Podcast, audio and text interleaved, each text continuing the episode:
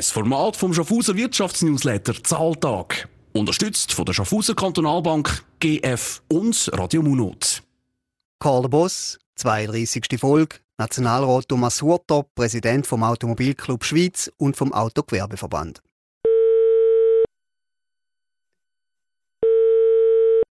Thomas Hurter. Da ist der Beat Rechsteiner vom Wirtschaftsnewsletter Zahltag. Salut Thomas. Salut Beat. Hoi. Äh, du bist Pilot und einer der wichtigsten Verkehrspolitiker vom Land. Was machst du lieber, Flüge oder Autofahren? Äh, beides sehr gerne, aber lieber fliegen. Lieber fliegen, aber wir bleiben jetzt beim Auto. Genau. Was hast du für ein Auto? Genau. Äh, ich habe verschiedene Autos. Ich habe einen äh, Oldtimer, haben wir, also einen Mini noch, wo meine Mutter früher gefahren ist, also wo ich als Kind war. So ein Mr. Bean Mini. Ja. Und äh, sonst haben wir, haben wir äh, äh zwei so Mercedes. Okay. Ähm, ja, für viele bist du als Autolobbyist so ein bisschen der Boomer von der Nation, würde ich mal sagen. Wie fühlt sich das an? Ja, ich glaube, also das, ist ein bisschen, das, das lernt man ein bisschen in der Politik, oder? Ich glaube, wenn man eine Meinung hat, eine Position hat, dann hat es Leute, die die Position nicht gut finden und dann wird man halt angegriffen. Was ich schade ist, in den letzten paar Monaten oder auch Jahren jetzt hat sich eigentlich das immer mehr verstärkt, dass die Leute ein bisschen hemmungsloser geworden sind. Und ich glaube, es gehört zu unserem System, dass man verschiedene Haltungen hat.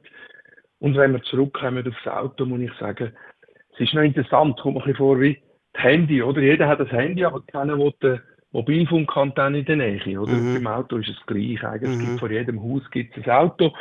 Äh, äh, 85 Prozent vom, von der zurückgeleiteten Personenkilometer findet auf der Straße statt mit dem Auto.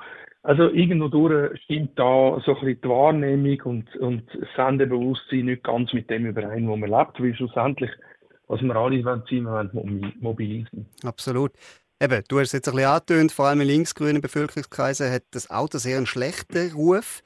Ich habe das Gefühl, das hat sich verändert und ich frage mich dort ein bisschen, kannst du denn nachvollziehen, dass so Klimabewegte zum Beispiel so heftig gegen Autos demonstrieren, dass sie sich sogar vor dem Gotthard auf die Straße kleben?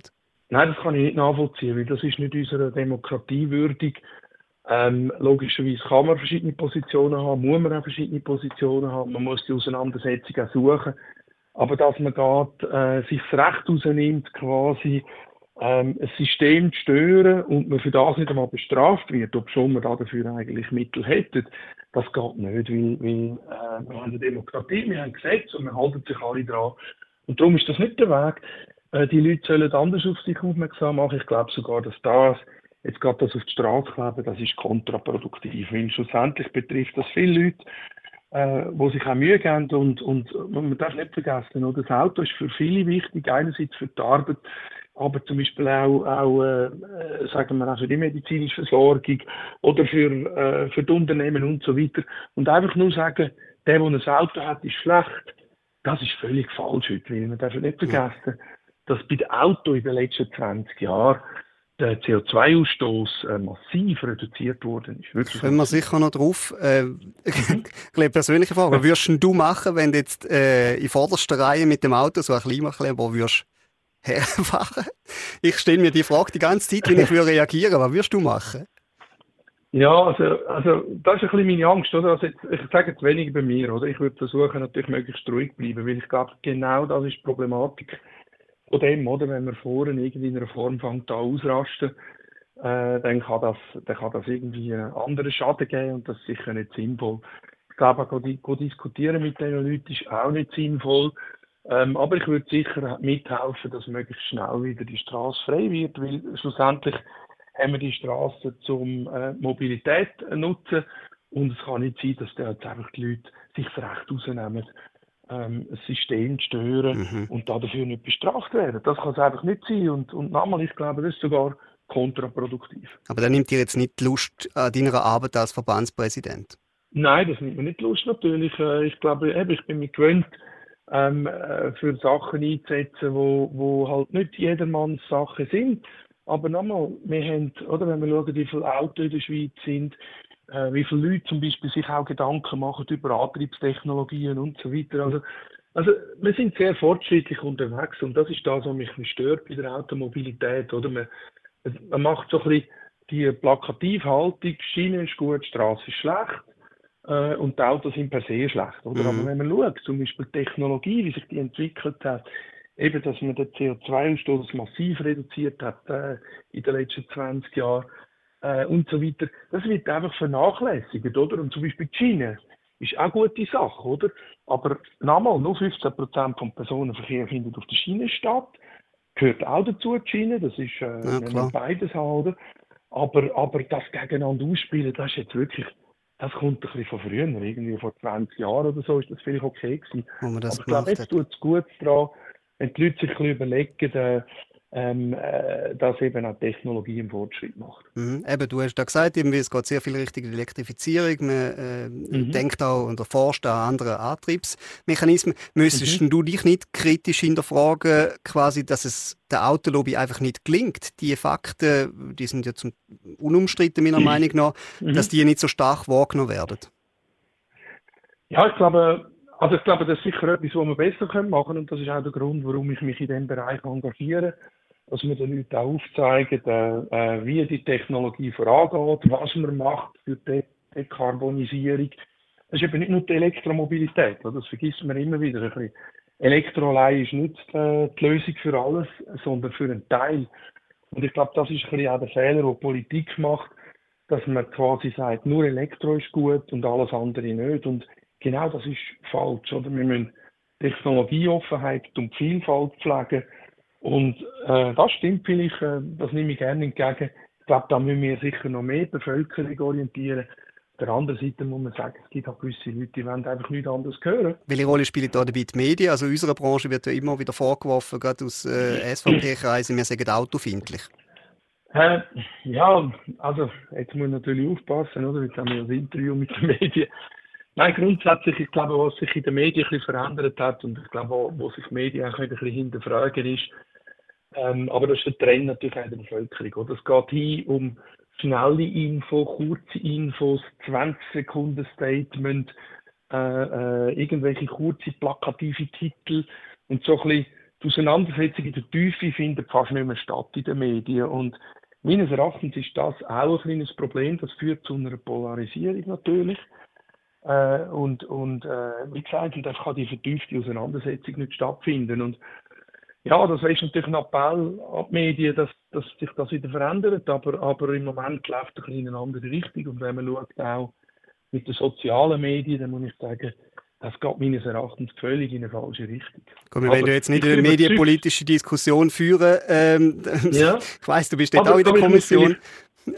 Ich muss vielleicht einfach nur schnell da sagen, ich bin überzeugt, ich bin immer ein Mensch, der es positiv sieht. Ich bin überzeugt, das ändert auch wieder. Okay, also ich finde, zum Beispiel im Fall von der Schaffhausnachricht ist es überhaupt nicht so. Aber damit habe ich mir jetzt das letzte Wort zu dem Thema rausgenommen. Also, das, sorry, das kann ich natürlich unterstützen. Äh, das, das, da bin ich wirklich sehr, äh, die Schaffhauser Nachrichten sind da gut unterwegs.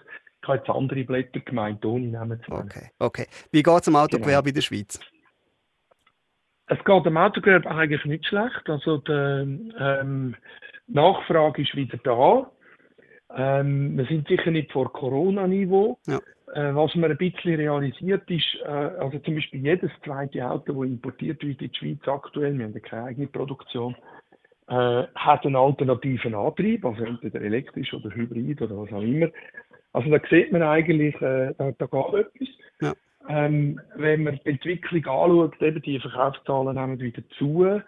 Die Lieferengpässe sind abgebaut. Äh, der Occasionsmarkt kommt langsam wieder. Der war recht ausgerechnet während Corona. Aber was man gespürt ist, es ist ein bisschen Unsicherheit da in der Bevölkerung, oder? Wo geht, wo geht, geht Mobilität also an, oder? Ja. Wo geht die Reise an, oder? Soll ich elektrisch oder nicht?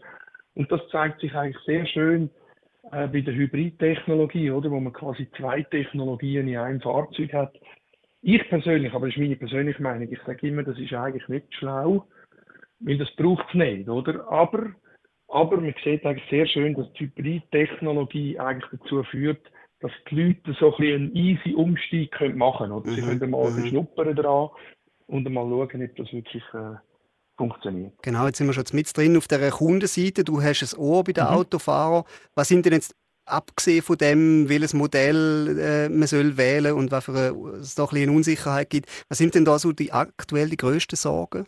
Ja, ich glaube, die grössten Sorgen sind sicher die, ähm, einerseits natürlich, dass die, die Fahrzeuge immer teurer werden und dass man sich, äh, ja, dass man sich das nur beschränkt kann leisten Auf der anderen Seite, eben jetzt gerade wenn man die Elektromobilität anschaut, und Umstieg auf die Elektromobilität ist mit Aufwand verbunden zusätzlichen, also eigentlich Mehrkosten. Man muss sich auch überlegen, Installation, wie sieht das aus? Äh, Einfamilienhaus ist ein bisschen einfacher wie eine Mietwohnung und, und, und. Also, ähm, ja, ich würde sagen, die Palette ist gross, äh, wo man kann auswählen kann, aber man spürt so ein bisschen die Unsicherheit, oder? Und, und das hat aber nicht nur mit der äh, Technologie zu tun, sondern es hat auch mit der Situation zu tun. Ich glaube, man merkt ein bisschen in der Bevölkerung, dass jetzt ein bisschen die Preise ansteigen, dass die Energiediskussion, die man hat über den letzten Winter eigentlich auch dazu führt, wo soll die Reise angehen. Und all die, äh, die Unsicherheiten, mit denen müssen wir eigentlich leben. Und ich mhm. glaube, zurück auf die Autobranche kommen, ich glaube, die Vielfalt ist da wir müssen den Leuten einfach aufzeigen, was sie für Möglichkeiten haben. Und auch da wieder, jede Lösung oder eine Lösung ist nicht für alle gut. Ja, ich habe jetzt eher gedacht, du sagst jetzt, ja, der große Staub, Verkehrsüberlastung, weil der ist Fakt irgendwie in dem Land. Und äh, ja. ich muss irgendwie sagen, also gerade jetzt auch, wenn man so schaut, die mittelgroßen, mhm. größeren Städte, auch Schaffhausen, habe ich das Gefühl, so als Autofahrer ist man eher ein genervt von der Politik. Also man hat das Gefühl, man ist so ein bisschen der mhm. Lieblingsfind vom Stadtrat. Teilst du die Einschätzung, jetzt auch mit Blick auf Schaffhausen? Also, man grundsätzlich sagen, eben darum, deine Frage vorher, ich habe jetzt eher den Kunden angeschaut, oder? Aber das ist natürlich so. Ich glaube, die Verkehrsüberlastung in unserem Netz ist tatsächlich ein Ärgernis. Und das hat aus eigentlich zwei Gründen, ganz einfach. Das ist einerseits Bevölkerungswachstum und andererseits Wirtschaftswachstum. Und das ist nicht eine Erfindung von mir. Das sagen auch die Bundesämter alle zusammen, oder? Und, ja. und wir gehen jetzt gegen die 10 Millionen Schweiz. Äh, jetzt bei der Automobilität ist es sogar so, dass mit Corona eigentlich viele aufs Auto zurück sind, aber nicht wieder zurück auf die Schiene.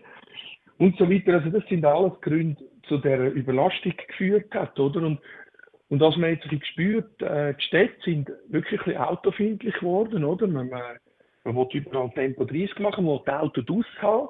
Gleichzeitig aber, und das ist ein bisschen spannend jetzt auf Schaffhausen bezogen, oder? Fäserstau, da hört man auch unterschiedliche Signale. Und man vergisst eigentlich, jetzt gerade bei dem Fäserstau oder auch Nationalstraße, die hat man damals gebaut, zum grossen Zentren verbinden, aber die hat man auch gebaut, dass der Hauptverkehr nicht in der Stadt stattfindet. Genau, ja. Und Städte machen jetzt eigentlich genau das Gegenteil. Sie sagen, okay, äh, bleiben draußen, wir machen drinnen alles langsamer, die dürfen nicht mehr reinkommen, der Parkplatz, nichts mehr.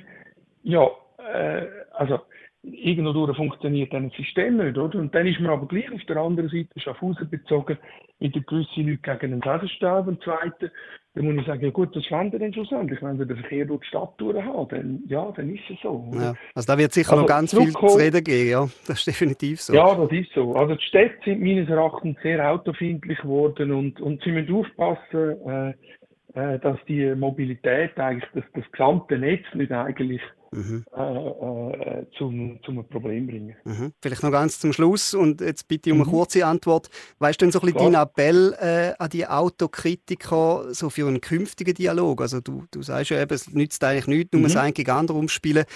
Was forderst du von denen? Eine Offenheit.